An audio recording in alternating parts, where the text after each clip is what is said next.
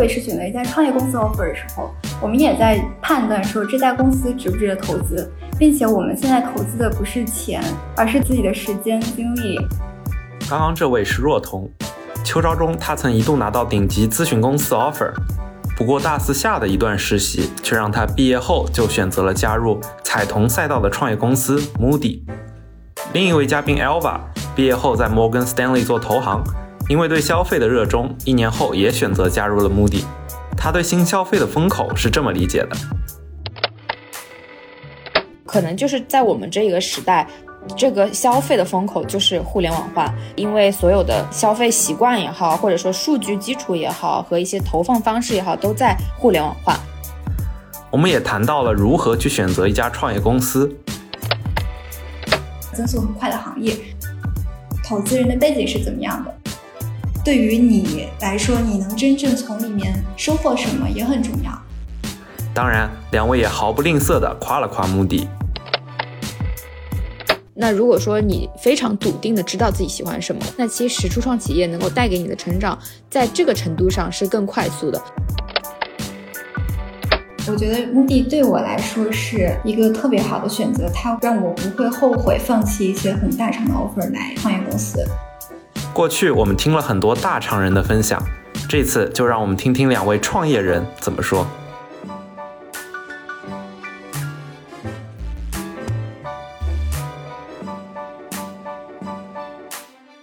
Hello，大家好，我是 Alva。然后我本科是波士顿大学的，我的研究生是在哥伦比亚大学念的。然后我毕业之后去了 Morgan Stanley 的呃香港的 IBD 工作了一年的时间。然后现在我是在 Moody 的运营部。呃，我之前的实习经历的话，就是基本上都是在投行和投资。然后我之前有在中金、呃 DB 实习过，然后也有在 CMC 资本实习过。那若彤呢？Hello，大家好，我是热彤，呃，然后我是北京大学大四，今年刚毕业，啊，然后但是我是今年二月份的时候就来目的实习了，然后一直到今年七月份的时候在目的留用，然后目前在目的负责抖音电商，嗯，我之前呢其实是以做投资的实习比较多，然后在创业工厂、腾讯投资之类都有待过，呃，然后秋招的时候是拿了一些呃 consulting firm 的 offer，然后后来还是决定留在了目的。然后我大学的时候有过两次小小的创业经历，这也促成了我之后来到呃创业公司去深入的了解创业公司的一些运作。想问一下若彤，就是你的两次创业经历分别是做哪哪方面的这个事情？我觉得我的两次说不上是创业吧，就是小小的创业尝试，因为都相对来说比较智能。呃，我第一次创业的时候是在一八年的时候，那个时候是跟着一个当时在。呃，一个大的快消品公司的一个市场总监姐姐，然后我们做了一个呃类似大学生求职平台的一个项目。嗯，我们是帮助就是学生，如果他想要去升互联网或者升快销公司或者升金融什么的，我们帮他找一些呃模拟面试啊，找一些导师的指导啊。然后我当时在里面主要负责市场相关的工作。嗯，然后这是第一次创业。呃，第二次创业呢是在去年年初的时候，当时有疫情。然后呢，我们当时我就跟几个小伙伴发现，我们身边有一些亲戚，嗯，他们可能是做一些小生意的，但是由于疫情的缘故，导致他们的生意做得非常的艰难。然后就会，呃，但虽然他很艰难，但其实他会有一些用工的需求，但是又没办法有那么多钱去雇佣一些嗯嗯工人去帮他们做事情，所以我们就建了一个小程序，相当于一个 B to C 的平台。B 端呢是帮这些企业去招募一些呃兼职的。呃，人去帮他做事情，然后 C 端呢，主要是图这些嗯下班就是上上班族，在他们下班之后有时间，或者是对一些学生，你可以简单理解为是一个灵活用工平台。然后这个项目我大概做了一年左右。若彤，你之前就是有既有很多段实习经历，然后有也有很多段这个学生的创业经历。就我还是比较好奇，因为可能我们很多同学也在学生这个阶段，就不知道就你觉得去实习和去创业。这两个感受有什么不一样？我觉得对我来说，我我其实呃非常，其实，在很短的时间里面，可能会去做很多事情。一会儿去这家公司实习，那家公司实习，一会儿去做自己的创业。核心的一个目标是我希望能够通过这些时间机会，清楚的知道自己到底想要什么，然后自己希望成为什么样的人，以及我能够在什么地方呃，能够快速的成长为我那个想要成为的人。所以觉得这是我去做这些事情最最最根本的驱动力。嗯，然后我觉得我在做创业，就当然是创业尝试比较智能，和这个做实习的时候一个很大的区别点在于说，我在做创业的时候，我的主人翁意识相对来说会强非常非常多。呃，然后嗯，因为因为我需要真的是背起整个公司，以及可能我们当时的 team，比如说我第二次创业，我们那个 team 有五十几个人，然后我要为这五十几个人负责。所以其实相对来说，我会嗯更有压力一些，但是我的成长会更快，因为我可以真正的做出决策，我就是那个开枪的人，然后我要去管理整个生意，我要去管理整个组织、整个人，我的视角和我的想法其实都会是不一样的。但是我觉得我在做一些实习的时候也会成长很快，因为我觉得我做实习是一个学习的过程，我可以跟着比较 senior 的 leader，然后他们会对我很好，他们会教我很多事情，帮助我把一些工作上的一些习惯也好，然后思考的一些方式也好，都会做呃帮助我就是更成熟一些。这样的话，我在未来做创业真正需要自己去开枪的时候，我有一套更成熟的方法论去支撑。所以我觉得这是两个完全不一样的体验。哎，Elva，你之前有真的自己创过业吗？就是还是和若彤不太一样的。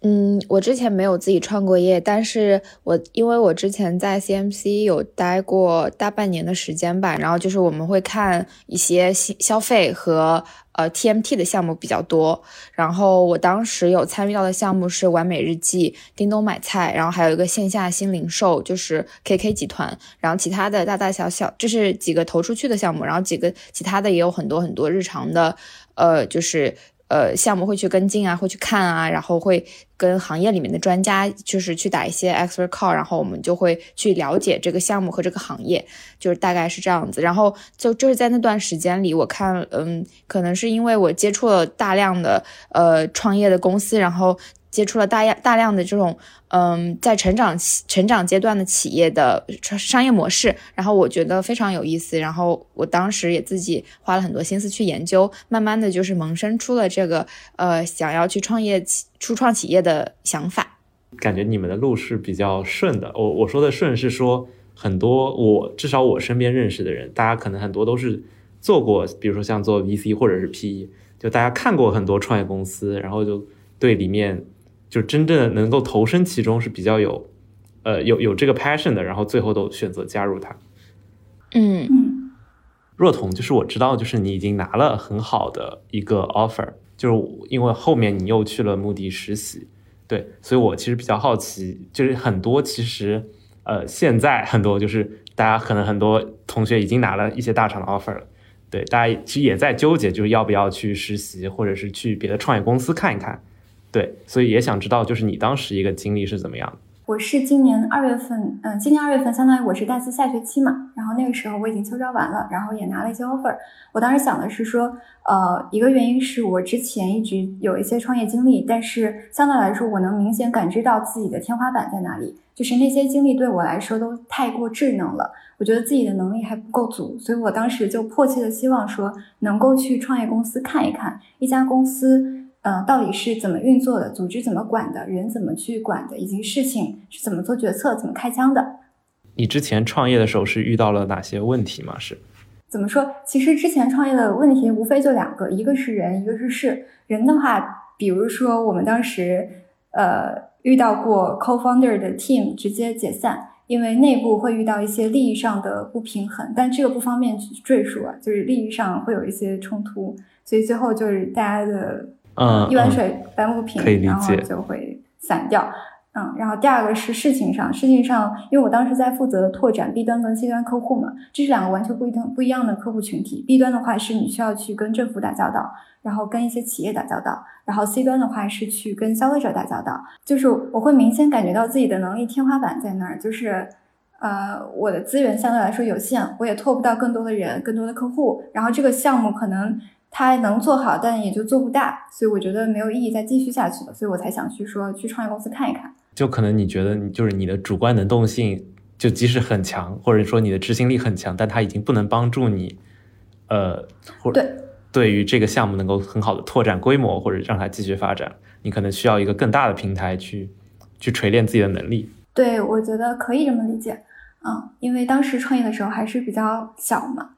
然后当时选择加入创业公司的第二个原因呢是。嗯，我之前也在一直在做 VC 嘛，然后从最早的那个 Pre A 天使轮的一些机构，然后到成长期的机构，再到一些中后期的机构都看过，所以对于一家公司从最早期从零到一，一直到它可能即将上市的那个阶段，大家都大体都看过，有简单的了解过。但我觉得在那个过程中，我一直是一个价值的判断者。我会去 judge 别人说你这个东西到底这家公司哪里做得好，然后你的 GMV 涨得快不快啊，或者说你这个呃 founding team 有多么好或者多么不好之类的。但是我觉得我一直是一个价值的判断者，但你让真的让我去做这件事情去创造价值的话，我会觉得自己是能力还不够的，所以我也很想去看一看一家高速成长的创业公司是怎么样的。嗯嗯，哎，我这就比较好奇，Elva 是不是也有就是类似的感知？就是因为你之前也看了很多这样创业公司，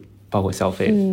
其实我觉得投资的视角和你作为一个 founding team，或者说作为一家作为一家企业来说的视角是很不一样的。就好像以前的话，就是嗯，我觉得投资的视角更多是从上而下很宏观的去看很多事物，他可能会先去判断说，哎，现在的经济的大趋势是怎么样的？那我们现在新兴的一些赛道，就是比较火的那些是怎么样的？就是投资的视角可能更多是他希望。呃，他希望他首先是一个风口，就是他他不管这个企业的本质是怎么，但他希望它是一个站在风口上的一个赛道。然后呢，你才会去呃看这些赛道里面的第一名、第二名，然后呢，你再去做一些自己的选择。然后，嗯，这个时候呢，你可能会呃，你通过你怎么样去了解这件事情呢？可能就是通过打打一些专家 call，然后呢，你会去呃跟这些专家聊，跟行业里的专家呃去研究一些你你你之前会有的一些。一些假设，然后你再去思思考你整个逻辑是不是对的，所以它是一种从很宏观、从上至下的一个角度去思考一些商业模式的。但是这也是因为这是投资的，就是他的他的一种回报是说他投进去了十块钱，他希望他退出的时候是一百块钱，就是是这样的一种赚钱模式嘛。但其实你作为企业来说的话，你的赚钱模式不是这样子的。呃，比方说像我现在也会看一些运营数据，那我以前在投资的时候看这些运营数据的时候，我更多是一种去看它的大趋势，然后呢，我会去。跟他做，就是比方说像跟欧美的国家或者跟成熟的市场先去做一些对标，然后呢再去跟他的竞争对手做一些对标。但是在我现在的话，我去看一些就是呃，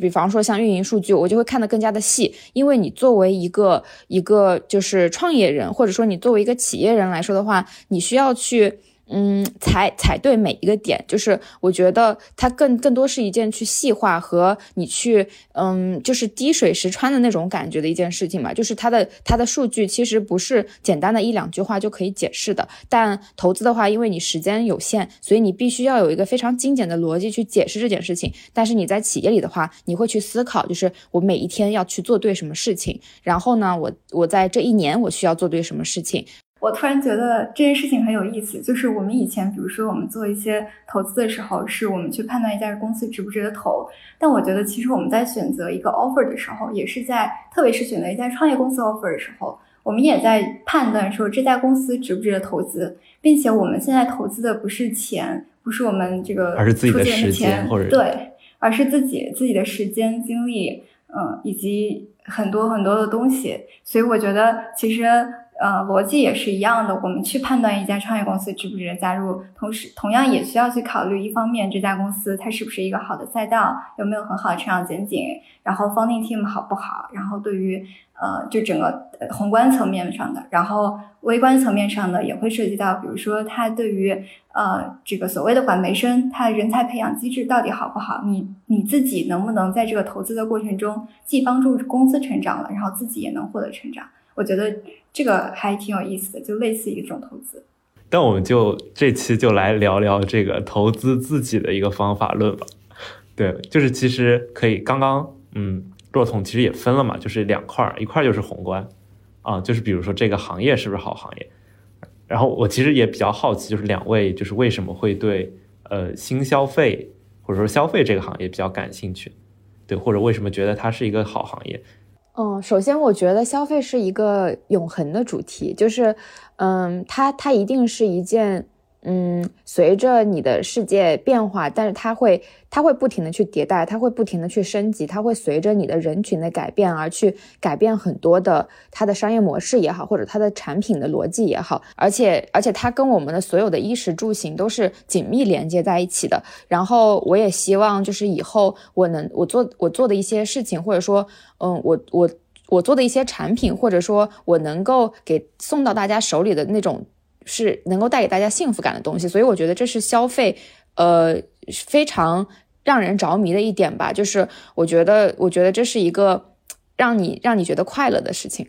哎，但是永恒和风口，它是不是两个对立的东西？我觉得它不是对立的，因为，嗯，它它可以是一个永恒的主题，但是它在这个过程中，它一定会有变化，它一定会有各种，你会遇到各种各样的挑战，你也会，嗯，有，因为你当。因为我觉得有一个很有意思的点，就是我觉得消费是你一定要踩准每一代消费者的心，或者说你要去针对你自己想要去呃 target 的这群人，他们在想些什么，他们真正的需要的是什么，那你给他们创造的又是什么？所以说人是不停的在在变的。然后呢，你的你的每一代人出来的时候，你的所有的。背景都不一样，然后你的整一个经济形势也不一样，甚至是可能国际形势也不一样，这个时候就会创造出非常多的机会。那其实这就是风口，所以我觉得他们两个东西不是。所以你还是想能够加入一个永恒的事情，但它又是，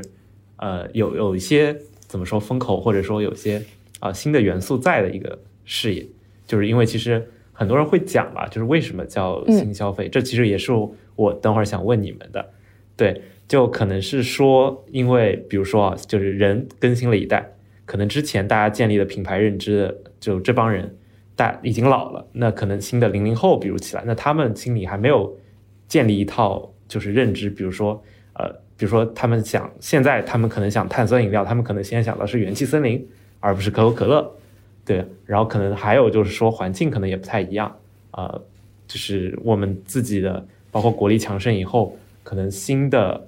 国内的品牌都可以把一些国外的品牌给替换到替换掉啊，就会大家经常说所有的消费品牌都值得再做一遍对，有有这样的一个说法。就其实我也想问你们，就是你们觉得，嗯，新消费这个新到底是新在哪里？我觉得这个问题是这样，我觉得你刚刚说特别好，就是环境是新的，然后人群也是新的。然后我我站在一个就是在公创业公司工作的人的角度，我会觉得还有一点是很新的，是呃，就是我们的去思考问题的方式，去呃处理工作、对待一个品牌的塑造的过程的方式是新的。嗯，比如说在目的，嗯，我会觉得目的是一个特别的强调数字化，然后强调理性决策的一家公司。虽然它对外是一个品牌，是一个。非常呃感性的东西，但它的内核是很理性的。比如说，我们公司其实会有非常强大的数据中台，在公司最早期的时候就开始搭建这个数据中台。顺便能问一下，什么叫数据中台吗？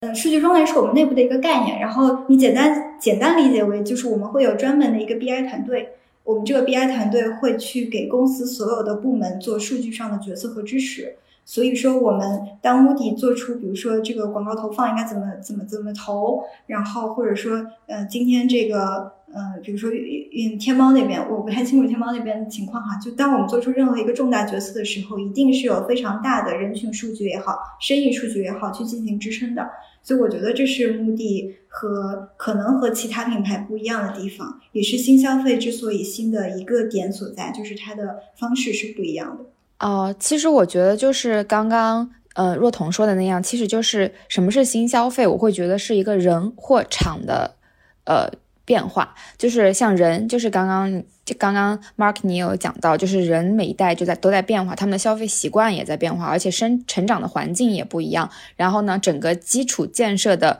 呃架构也会非常的不一样，这是人的不一样。然后厂呢也会也也在就是特别是尤其我们这一代吧，发生了很大的变化。比如信息接收方式不一样，嗯，对，就是你其实有很多你的消费场景从线下变到了线上，然后同时呢，你线下也在发生着非常大的改变。然后你你比方说。你你到线上去购物啊，那你对线下的冲击是很大的。然后包括你线下的话，一些城市化的发展呀，这种，那你可能街边小店消失了，然后就会有更多的购物中心。那购物中心的这个模式跟街边小店的模式也是不一样的，所以说这个厂也是在发生着很多变化的。然后，那说到这个货呢，就是说我们这个货品也是发生了很多很多不一样的，嗯。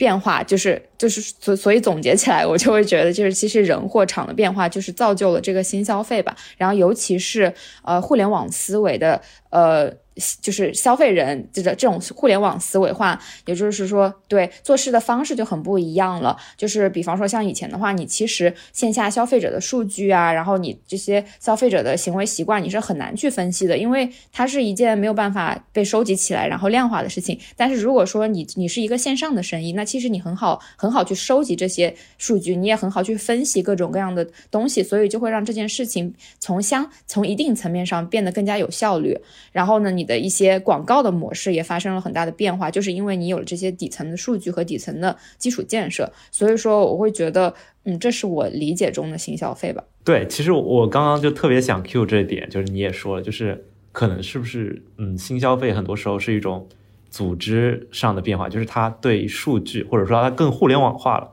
其实你看到很多，呃，其实做新消费的人其实都是一些呃大厂里出来的吧。大家可能对现在就之前互联网用做可能一些产品、一些线上产品的这种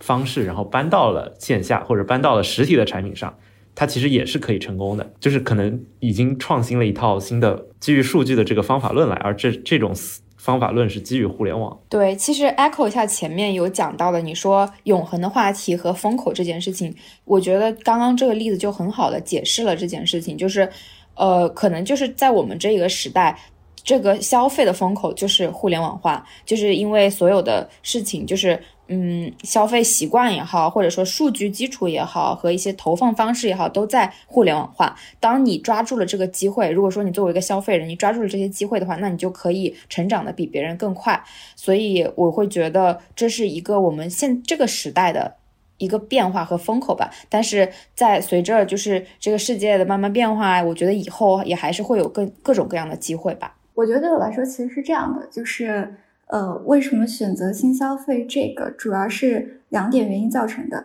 第一个是主要为什么选择新消费的创业公司啊？第一个原因是我确实之前做的一些投资类的项目都是偏消费或者偏互联网的，然后包括我之前做的两次创业经历也都是互联网导向的。然后呢，我觉得消费跟互联网其实看起来好像不太一样，但我觉得实质上有一点很像，就是他们都非常的关注用户。比如说互联网，我需要去很关注用户的用户体验，那我做消费的时候也一样，我需要去让用户觉得我们的产品好，让用户记得我们的产我们的品牌，让他觉得我们是一个很好的，是一个呃值得去向别人口口相传的一个好的品牌。所以我觉得其实这两点是一样的，嗯，然后。因为我之前一直接触的都是消费跟互联网相关居多嘛，所以我才会选择说，呃，去创业公司的时候看一看有没有这一类的创业公司。然后第二个原因，其实，呃，我来目的并不是奔着新消费来的，我只是单纯的奔着这家公司来。最开始的时候是这样的，就是我，呃，二一年二月的时候，我想去创业公司实习嘛，然后呢，我不知道该去哪儿找创业公司，因为。呃，我也不认识什么什么人，对吧？然后我我也不知道该去什么地方去找，但我就突然想起来，在二零年一月的时候，那个时候我跟我的一个好朋友在搞我的第二次创业项目，但当时我们都特别的迷茫，就不知道未来路该怎么走，然后我们就去发领英，就 当时是想去领英上看一看，说呃身边有哪些已经走过这条路的前辈，他们的背景是怎么样的，然后我就在那上面看到了目的的 CEO。的那个简历啊，然后我们当时就就我我跟我的朋友当时就觉得这是一个非常厉害的人，然后他之前在摩根斯坦利，后来去了红杉，然后呢自己出来做这个目的的创业啊，但当时我只是留意了一下，我当时觉得这个 CEO 好厉害呀，好年轻也很很年轻有为，然后我在今年二月份的时候，我突然想起来当时看过这个我们 CEO 的简历。啊，然后我就去又搜了一下目的这家公司，然后我当时真的特别的惊讶，因为去年那个时候我去看目的的时候，其实在当时目的二零一九年十二月成立的嘛，其实也就相当于才成立了三个月，还是一家可能刚融完 Pre A 或者 A 轮的一家小小的创业公司。但是当今年才一年过去，我发现目的已经长成一个。呃融到了 B 加轮，然后已经在这个市场上能有一就是立立足之地，并且已经是 top 的这样一个非常非常快速成长的美瞳企业了。我当时真的是非常惊讶，也由此一方面是惊讶于整个 founding team 的能力，另一方面也是惊讶于新消费在这一年里面成长，就这样一个新消费公司在这一年里面成长的速度。嗯，所以我才会说有没有机会来目的聊一聊，所以我就毛遂自荐，就加了自然的微信，然后说来沟通一下，后面就留在这里了。其实我觉得就是你的经历还挺挺好，就是因为很少人会想到去，无论是领英或者比比如说是麦麦，我不知道，对，然后去看别人或者是你可以参考的他们的这些人的职业发展经历。对，我觉得其实大家可能没有这个意识，但但我觉得这个又特别重要。其实很多时候这些经验可能都是通过就就就是，其实我们阿哈也会讲很多，就是去邀请一些前辈来分享，就是希望能够用前辈的一些故事，可能他刚好就是可以对你有所帮助。对我其实觉得这个还是一个大家可以学习的一个小操作吧。对，另外一个我觉得就特别好的就是你会去毛遂自荐。嗯，就是你，你觉得就是这个动作，就是对你来说是一个怎么说突破吗？还是一个普通就是平常的一个事情？我觉得其实对我来说是一个突破，因为说实话，我其实当时呃是，就我我也没有那么勇敢，就我当时也在纠结说去哪家创业公司。我当时想的一些比较简单的方法是，我看到有一些创业公司在招实习生，然后呢，我可能就投一投简历，然后去那边看一看。但我当时其实是受到了一个外界环境的影响，所以我觉得就是外界也很重要。就我当时有一个关系特别特别好的朋友，然后呢，他也是跟我类似，之前一直做投资，然后自己也在大学期间有过一些创业经历，我们就很聊得来。然后呢，他当时也是决定去上海的另一家 C 轮的创业公司，嗯，他是非常勇敢的去来到上海，然后找创始人去沟通，并且沟通看能不能有。这个轮岗的管培生、实习生的机会，嗯，然后后面他就非常成功的拿到了这个机会，然后他在那家创业公司待了一个月之后，他真的感觉特别的好，觉得成长特别快，所以我觉得我是有被他的勇气给打动到，我才鼓起勇气去发送那个好友添加申请。对，我就觉得其实这个也怎么说，也也特别值得大家去学习，就是有时候我会感觉我们还是嗯。比较害羞，我我不知道 Elva 是不是这样，就是 Elva 可能就是在国外念大学，可能会就是比比我们会好好很多，就是可能 coffee chat 之类的。但是我觉得在国内，就是大家没有这种去直接找人，或者去比如说去领英上去 pitch 某个呃你的校友的这种勇气，对。但我真的觉得这种可能是更好的认识人，然后也是获得工作机会，就是别人不知道的，或者是。呃，就是更容易的拿到这个工作机会的一个方法。嗯，我觉得这个也看缘分吧。对，当然也看缘分，但是还是要大家主动伸出手啊。其实我觉得，嗯，就是呃，国外的大学的人，很多人也是很害羞的。但是其实因为投行的文化是你必须要做一个比较比较 aggressive 的人，然后你需要自己去呃，就是主动的去呃。嗯，跟别人就是 networking 这种，然后你必须要主动去认识人，然后我们就会去 LinkedIn 上直接搜，比方说像你如果说你就是想去一个，比方说 Morgan Stanley，那就会去搜 Morgan Stanley 的人，然后你就直接 connect 他们，然后就跟他们聊天，然后就请教问题这样。所以我当我就是后面我开始找初初创公司的时候，我已经比较习惯这种模式了，就是。嗯，我会觉得这是一件比较正常的事情，而且我也挺鼓励大家，就是如果说，呃，有有有想法，或者说有自己想去的公司，有自己想实现的梦想，就可以就是勇敢的迈出那一步。我觉得在，特别是在我可能是在我们这一代，大家都是非常愿意去跟大跟别人交流，然后也愿意去。嗯，帮助别人，或者说大家一起成长，一起努力。我觉得很多创始人，或者说有很多的，嗯，我们这一代的年轻人都是这样子的一个想法，所以也不用害羞，或者说也不用觉得呃害怕这种。就是我我现在想到，可能是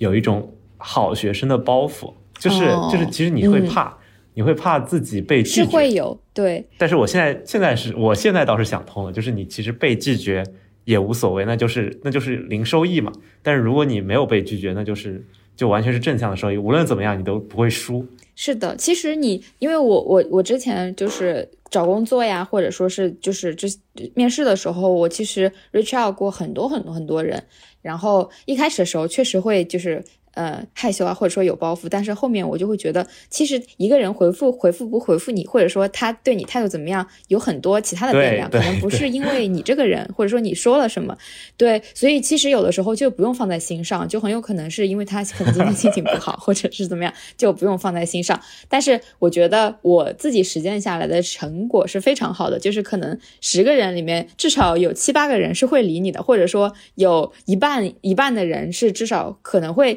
给给到你一些帮助，或者说会给你一些呃积极的积极的鼓励的。对我是非常建议大家可以通过这种方式尝试的去找工作也好，或者是去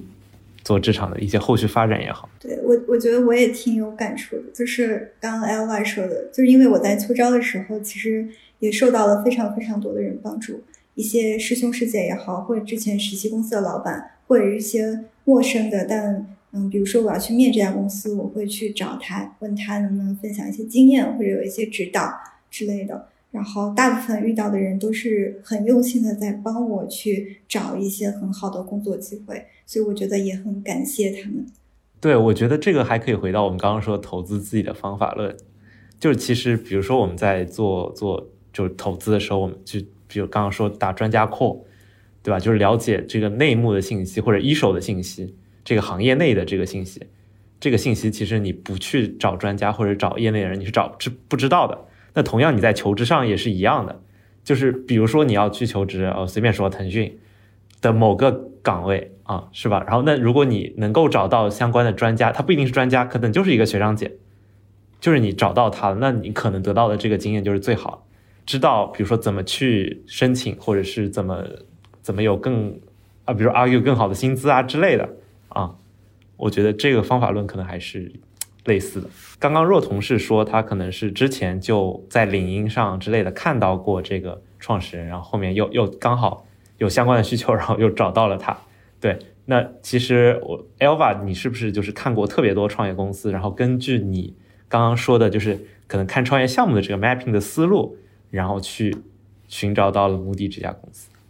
是也不是，但不是的地方就是我就是想要去新消费的，就是我想去消做消费，然后我就只看消费公司，然后因为我以前的呃实习的经历或者说我的工作的关系，我会认识一些呃投资人，然后呢，他们经常也会有一些，比方说像什么呃经纬的。年会啊，或者说他们的一些什么投资人大会啊，然后就会有很多的优秀的创始人去到那边演讲，或者说，嗯，你平时你们也可以去参加一些什么展会呀，这种就是其实会有很多的创业公司在那边，就是呃做一些自己的介产品的介绍和做一些自己公司的介绍，然后这个时候呢，可能我朋友会看到，或者说他听到了，那。就是我加入目的是因为我我一个投资人朋友听到了此然的演讲，然后他有跟我讲这家公司，他说，哎，你怎么没有去呃聊一下目的啊？这样子，然后后面我就自己开始看，就是目的的各种的东西啊，这种，然后我觉得确实是一个成长的非常非常快的企业，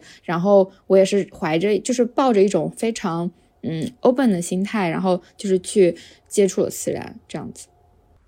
其实刚刚提到投资人嘛，就是所谓一家创业公司的投资背景，其实也嗯也是我当时做决策的时候一个重要的考虑因素。因为确实说，我选择一份公司，我们这里投的不是。投的不是钱，投的是自己嘛。所以，嗯，当我们没有真正的进入这家公司去体验这家公司真正的工作也好，这个团队也好之前，光听别人说，可能还是会有一些偏差。所以，我觉得这个时候，如果有一些很强大的呃投资人被投资人去做一些背书，我觉得也是一个呃更有一层保障吧。然后，我觉得当时我来目的也其实也会因为目的有非常强大的投资背景。所以才会觉得更有一些安全感，在做选择的时候，它也是我的一个考量点。对，这其实就特别关系到我们是怎么去选择一家好的创业公司。就是你刚刚说的，其实，呃呃，这个投资它的投资人的背景，就如果大家去创业公司啊，这个肯定是要看的嘛。对，就是如果他有比较好的投资人背景，那肯定他肯定是他他有某些强项，他们就赢取了这些大机构的信任。就我们继续就是聊到为什么要选择，就怎么选择一家创业公司嘛？就大家觉得就是啊，除了投资人的背景以外，还有什么就是在你们的考量因素范围之内？我我觉得总结下来的话，其实刚刚有有几个点嘛。第一个点是，呃，就是你去选择一家创业公司的时候，第一个点最开始提到的是说，既然你要选择投资自己了，你就要勇敢的去做滴滴、做尽调啊。然后呢，对，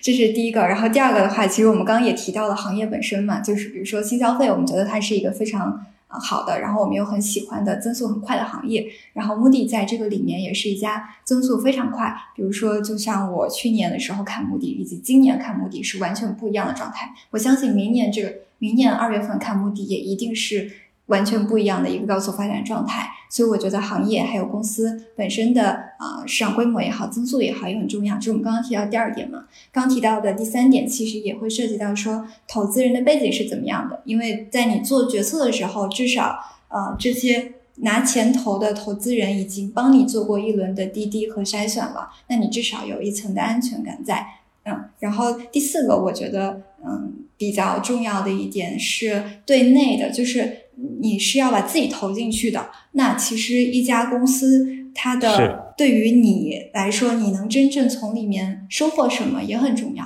然后我觉得 Moody 是一个特别特别重视人才的公司。我其实可以举两个小的例子，一个例子是我自己的，另一个例子是 Moody 对于第一期的管培生的。然后对于我自己来说，因为我是今年二月份就来了嘛，相当于是公司的第一个管培生，然后。嗯，当时我印象特别清楚，我入职的第二天，我 CEO 还有当时带我的战略总监，我们就站在一个小会议室里面，他们在那个本子上密密麻麻的给我写满了，就是从当时的二月一直到今年的十月，每个月我要去哪里轮岗，然后我期待我可以期待从那里收获什么。我当时真的觉得，呃，有有有被惊讶到，因为我真的觉得他们很重视，对对管培生真的特别好。然后第二个小故事是，第一批管培生是今年七月份入职的嘛？其实我们的整个七月份都是培训月。然后未来如果有新的管培生加入的话，我们应该也会有一个非常长的培训期。然后那个培训的材料是我帮着嗯我们的一位总监一起做的。然后嗯，就是我们确实花了大概有半年的时间在准备那短短一个月的培训材料。然后那一个月培训材料里面，我们让所有的总监，因为当时他们在忙六幺八嘛，真的特别的忙，但是所有的总监还是会挤出自己很宝贵的时间去画 PPT，一页一页的去想怎么让管培生更快的知道这个公司，比如说运营部是做什么的，需要哪些技能，你可以怎么提升。作为一个管培生的话，我我真的感觉他们有在用心的，就是去培养大家，然后努力的想要让大家去成长起来。对，其实我们讲就是怎么选择创业公司，就是你在选择，呃，一群怎么样的人。那刚刚其实若彤已经把这些 要素都列出来，但最后还是要看，就是这个创业公司，你真的，比如说在面试的时候，就是你其实已经可以感受到你和他们的这个，或者说，呃，就你和他们的这个 chemistry，这个这个气氛气场到底对不对，是不是一路人？然后真的到真的进了公司以后，然后可能再有一些。比如他们对你的反馈，或者对你的成培培训，或者是一些规划啊，也能够让你进一步的感受到。我不知道 Elva 就是会不会有这个感觉？对，会有，就是我会觉得，呃，他们是一群特别特别聪明的人，然后呢，他们的嗯，所有的不管是学历背景也好，还是工作背景也好，也都是非常顶尖的，所以我会觉得他们，嗯，他们的基本就是他们的。基基本功打得特别的好，然后呢，呃，但但是同时呢，他们又不是那种特别难以接近的人，他们都是非常平易近人，然后就是很愿意跟你去聊，愿意倾听你的想法的这样子的人。这个是我觉得作为就是同事也好，或者作为老板也好，我也觉得这是一个非常重要的嗯特质吧。然后从嗯工作上来说的话，他们确实特别。重视就是人才的培养。其实他们为什么会有这个管培生项目？他们自己也是不希望说你就是在你就就是把你他们花了那么多精力去培养你，其实不是，并不是希望你只是一个小小的螺丝钉。他们希望他们跟你一样，就是希望你能够成长的非常非常的快，然后你可以自己在这个企业中能够去立的一些事情，然后你可以把一些事情呃，很快速的捡起来，然后呢，你可以去创造自己的价值，跟公司一起去成长。这也恰恰是他们也非常希望能够实现的一件事情。所以说，其实从某种程度上来说，他们的想法或者说他们的追求和管培生的追求是在同一个频道上的。所以我会觉得这件事情对于一个刚刚毕业然后想要来到创业公司的人来说是很有安全感的，因为他们会给到你很多层面的支援和资源，让你去快速成长。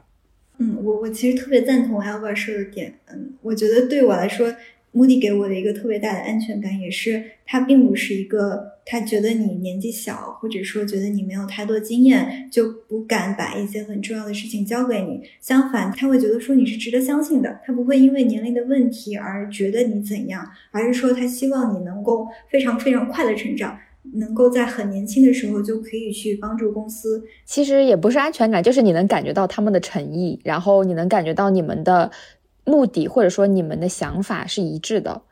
然后那既然就是大家想法是一致的，就肯定会朝着同一个目标前进那种感觉。是怎么才能感受到，或者是你当时是怎么感受到这个想法一致的？嗯，其实是我来了目的之后，我的感受会更加深刻一点。因为说实话，可能在短短的一两个小时内，你没有办法去，嗯，很深入的了解到他们以后对你的规划。对，但是你当时你可以感受到，他们是一群非常聪明，然后有很多东西可以让你去学习的一群人。所以说，当时我选择目的可能是更多出于。这样的一个就是这样的一个判断，但是等到我真正来了目的之后，我的总监对我的培养是非常尽心尽力的。我能够感觉到他会经常就是点拨我一些事情，然后他会把很重要的活交到我的手里，然后让我去立的一些项目啊，然后他也会呃非常关心我的成长，然后他会非常他同时也会关心我的一种嗯工作状态，然后我整个。成长速度是怎么样的？然后呢，他也会给我一些他的，嗯，他的 notes，或者说他的一些，嗯，自己的心得体会。然后就是你能够感觉到他真的是从培养你的角度上来来去做这件事情。就是我印象非常深刻的一件事情，就是他在第一天就有说过，我我我我我觉得管培生来到我们运营部是我是期待着你们把把运营部带向二点零时代的，所以你们肩上都。背负着很大的责任，就是这也是他对我们的期望，所以说大家都是在，就是就是我觉得是 same page，就是大家的目的都是一样的。其实你刚讲到一个成长啊，我有时候会在想，呃，就是大家是怎么感受到自己在成长？其实我觉得在创业公司中，你感受自己成长是非常明显的，就是这个体感，就是从老板交给你的活。能够感觉到，就是很有可能你是慢慢的从一些小小的事情开始做，然后呢，那老板就会慢慢觉得，哦，你是值得信任的，或者说你的成长速度非常快，他就会把更多的事情交到你的手里，然后呢，你就可以去承担更大的责任，然后或者说你能够感觉到自己在这一个部门中，或者说你自己在工作中的呃重要性越来越高了，你你会你会发现，哦，慢慢的我跟大家融我融入了这个集体，我我我成为了其中不可或缺的一个人。然后我觉得我对这个部门的贡献是很大的，就是你会有这种感觉。若彤这边是怎么觉得？我其实说实话，我觉得对我来说，让我感知到明显成长，是让我发现，就是我逐渐去发现说，有一些事情它看起来好像很难，看起来你好像从来没有接触过，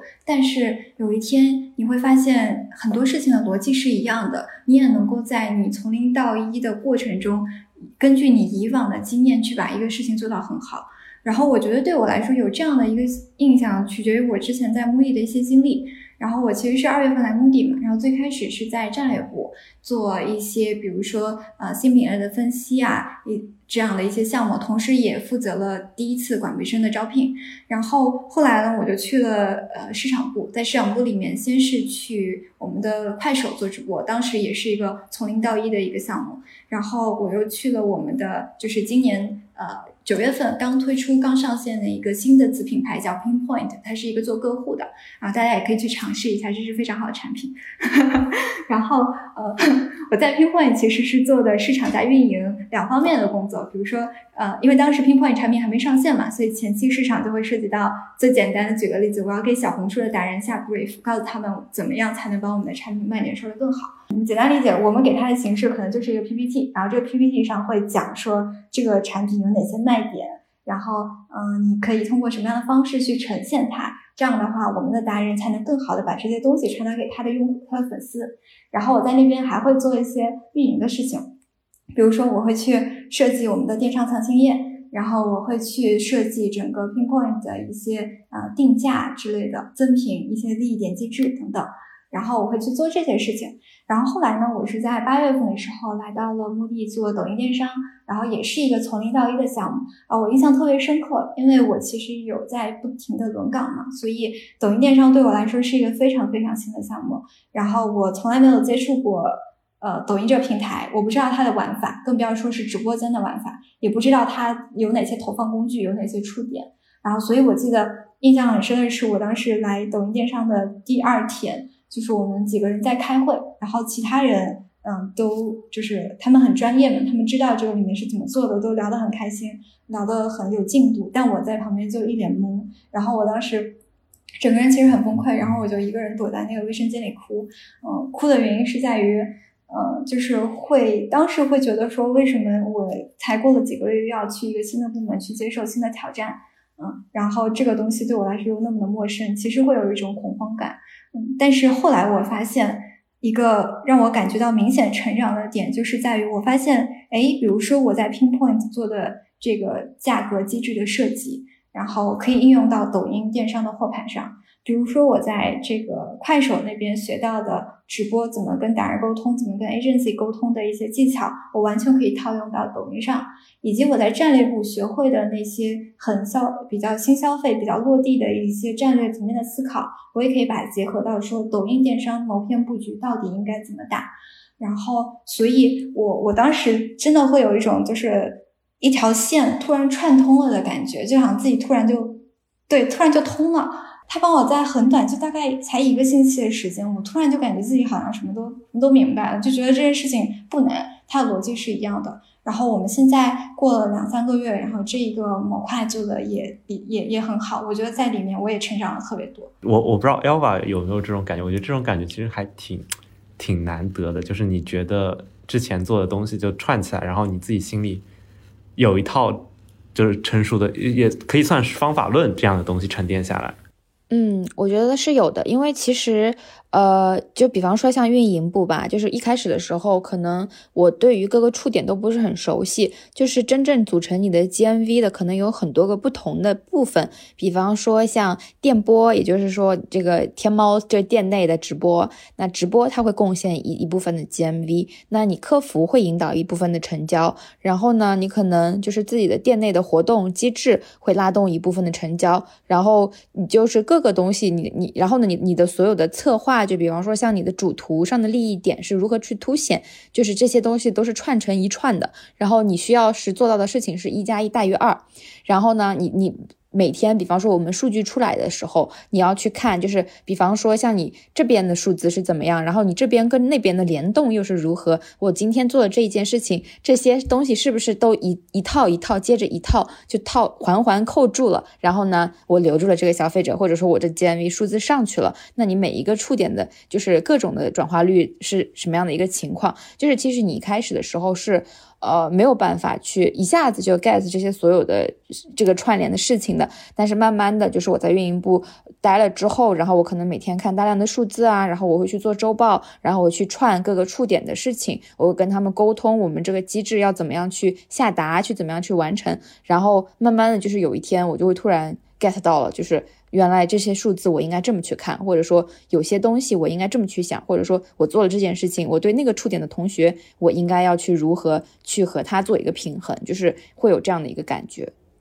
很多管培项目会被 challenge 的一个点，包括我其实自己就知道，呃，就是某大厂的某某某某管某某管培项目，对，然后他们就是因为上级知道，就是你迟早要转走的，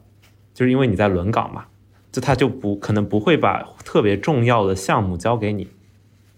对，你就可能会面临这样的情况。我不知道就是在目的的转岗会不会，呃，有类似 concern，有类似的考量。我觉得我的感觉是完全不会，因为就是很有可能大厂它的人才密度是比较密集的，或者说它本身他的这个人手没有那么短缺，但其实，在创业公司、初创公司是很缺人的一个状态，所以基本上就是谁行谁上。所以说他他他只会给管培生更大的期望，因为就整个公司都是给了你更大的期望，所以说他只会把更好的东西，或者说就是责任更重的事情交给你，或者说他对你希望你成长起来的时候的那个样子是有更高期待的，所以反而在目的管培生是承担更大责任和更多嗯重要角色的一个一个存在。我其实也觉得，我觉得呃，目的对于管培生的态度其实是他。非常非常希望你成长的更快，甚至如果你成长慢了，他会很就是会坐下来一起帮你想办法，说你还怎么样可以成长的更快一些。所以他们基于这样的一些呃原因，他会第一个会让你去做一些非常重要的事情，他会愿意把一些从零到一的事情交给你。然后或者说把一个公司、把一个部门里面很核心的一个岗位交给你，因为他信任你可以在那里做得很好，你可以成长的很快，很快就可以承担起来，做出成绩来。然后我觉得第二点就是他也会呃给你非常好的指导。就是你会有很好的总监去直接去带你，然后一对一的去定期的跟你交流，然后告诉你怎么样才能成长的更快，嗯，告诉你一些生意上的打法，告诉你一些这个成长中的一些道理等等。所以我觉得在目的其实不会有这样的担心。其实我就你刚刚说的有人带你，其实这个还挺好的。就是其实我们在选，无论是选创业公司还是去选什么公司，其实就是都其实都看就是你的领导能不能带你。啊，就或者说，嗯，他和自己创业的一个最大区别就是有人带你的话，就是你更加的能够清楚，呃，自己可以往哪个方向走，或者未来就是你可能再做几年可能会变成什么样的人，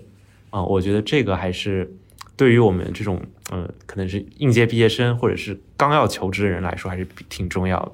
嗯，我觉得目的好就好在它有两个点是可以结合起来，因为我觉得对于我们来说，成长可能来自两方面，一个是有人带，他会会去教你很多东西；第二个是你能真正的就是实打实的去做一些事情，去创造一些东西。然后目的是可以把这两者结合起来的。一方面，他可以有很好的人去带你去教你；另一方面，当他觉得你啊越来越成熟之后，他是愿意很快的把非常重要的事情交给你，让你独当一面去做的。所以我觉得这是一个两者结合，可以让你更快发展的一个通道。大家好，我是 Mark。这一期的互动话题是：你想加入怎样的创业公司？我们会在评论区选出五位听友，送出 Moody 任意系列任意花色彩瞳一盒。Moody 校招也进入了倒计时状态，投递邮箱已经放在节目简介中，推荐大家在十月三十一号二十四点前投出简历，最晚也不要超过十一月七号二十四点哦。我们可以总结一下，就是创业公司和这种，也不说大厂吧，可能说比较呃成熟的企业之间的这个区别了。嗯，就是因为其实我自己最近的一个感受就是，呃，大家其实可能去创业公司或者是小公司，但是如果你真正的做的事儿，或者是你肩负的责任比较重的话，对你自己的成长其实会非常快，然后可能比你在呃一些。大公司的可能非核心岗位，啊，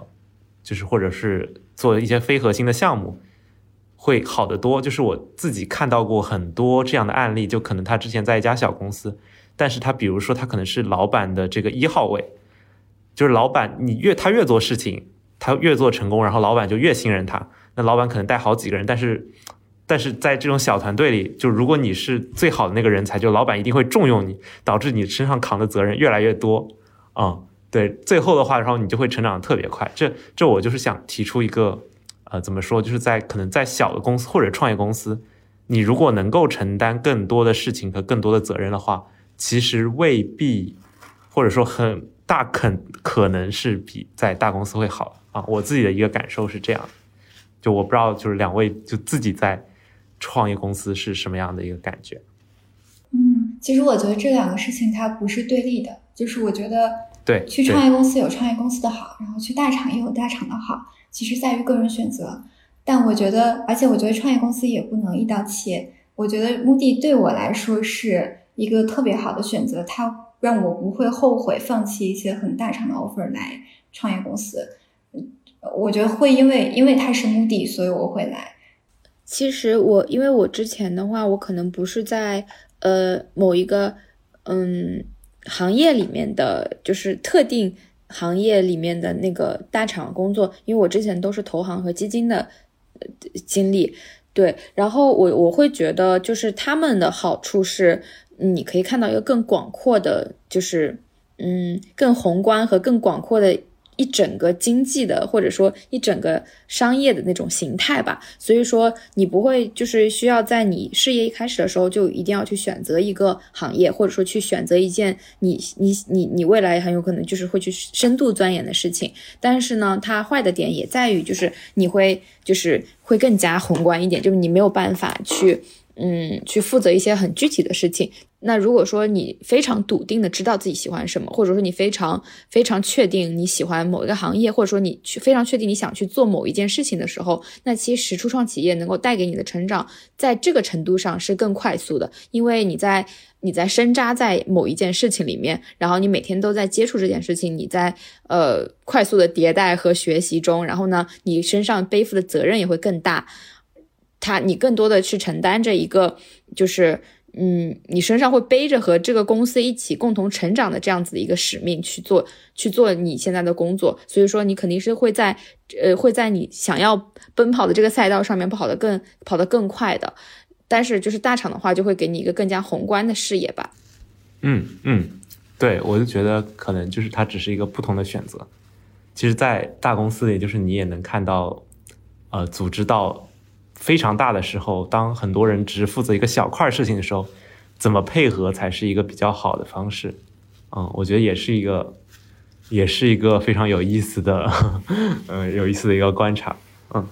嗯，我其实会觉得，我比如说我之前有在腾讯实习过嘛，然后我会觉得我在腾讯学到的。嗯，特别重要的两个点，一个是做事，一个是组织上面的事情。做事的话，其实我觉得相对来说，嗯，比如说腾讯，它已经发展到了一个非常庞大的阶段，已经是有一个有几十年历史的公司了。然后，但它依旧能保持年轻。那他在做一些事情的时候，其实是有一套比较成熟的方法论和经验在的。所以，我觉得我其实，在那里学到了一些，比如说，呃，怎么做投资的一整套完整的逻辑。啊，然后这是第一个，然后我觉得第二点是对于组织来说，我作为一个组织这样一个庞大组织里面的一员，我其实可以从下往上的去观察，说这样一个庞大的组织它是怎么运作的，它可能比如说呃细化到它有多少个事业群，然后事业群里面不同的人的 KPI 是怎么去考核的，它是怎么样这样一个大的机器能够每天都非常健康并且往前走的，所以我觉得这是大的互联网公司带给我的。其实我我之前有听到过一个说法，也不算说法，就可能大家如果真的要去创业公司，还是鼓励去，比如说可能到 C 轮或者是呃之类的，就是已经有一套自己的方法论的这样的一些公司，而不是特别早期、特别早期的哈。嗯，我我自己觉得是这样的，我觉得这个没有没有没有特别绝对的事情，因为我也有一个特别好的朋友，嗯，然后其实他选择去一家 Pre A 的公司。然后，嗯嗯，当当然，这听起来像是一件很很有风险的事情，但他确实很看好那家公司的前景，并且他和整个 founding team 的关系都特别好，他可以得到非常好的培养。我觉得这也不失为一个很好的选择。嗯嗯，然后嗯，同时我也有一些朋友，他们可能会，比如说他已经在一些很成熟的公司工作了两三年、三四年了，然后他跳去一家更早期的公司。嗯，然后真的是从零到一把整个公司做起来，我觉得也不错。嗯，但是我觉得如果说大家可能还是应届毕业生，或者说相对来说比较 junior 的一些人的话，其实嗯，比如说选择来到一些更成熟的，比如说目的，或者说一些其他的公司，相对来说更安全一些，因为整个公司已经可以看到它的发展非常快了。它是有有前景的，然后它也在慢慢的开始把自己更多的精力放在组织和人才的培养上了。我觉得对大家来说也是有好处的，看自己的选择。嗯，那大家对于想加入创业公司的同学有没有什么，呃，你觉得还没有说说完，或者你也可以，呃，把自己的观点揉杂一下，对，最后给大家说几句话。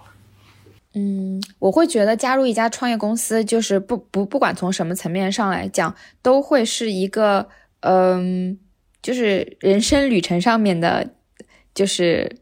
一种体验，对，会我我觉得是的，就是它一定会是一个对你有帮助的事情，就是不管从哪种层面上来说，我觉得它肯定不可能会是一个坏事情。如果说你内心真的有这种悸动，或者说你内心真的有这种追求和渴望的话，可以很勇敢的去做这件事情。就我觉得，说实话，就大家在做一些工作决策的时候，选择去加入一家创业公司，其实是需要一件是一件需要勇气的事情。然后我们刚刚说嘛，就像。嗯，投资一家公司一样，我们也需要去投资自己。然后我觉得，如果嗯你真的想好了自己真的想要什么，然后呢，也通过我们刚刚说的。啊，比如说勇敢的去做滴滴，对吧？然后我们去了解这家公司它的行业也好，它的增长速度也好，它的资方背景也好，然后它对于整个人才的一些培养也好，如果综合判断下来，你觉得是一个能够真正让你在很短的时间内获得很大成长的一个地方的话，我觉得这个勇气是值得去托付给这家公司的。非常欢迎大家来 Moody 跟我们做同事。是的，欢迎加入我们。觉得不错的话，欢迎分享给你的朋友们。如果想与主播吹水聊天，可以在 Aha Club 经验星球公众号上回复“听友群”，扫描二维码加入。那我们下期再见啦！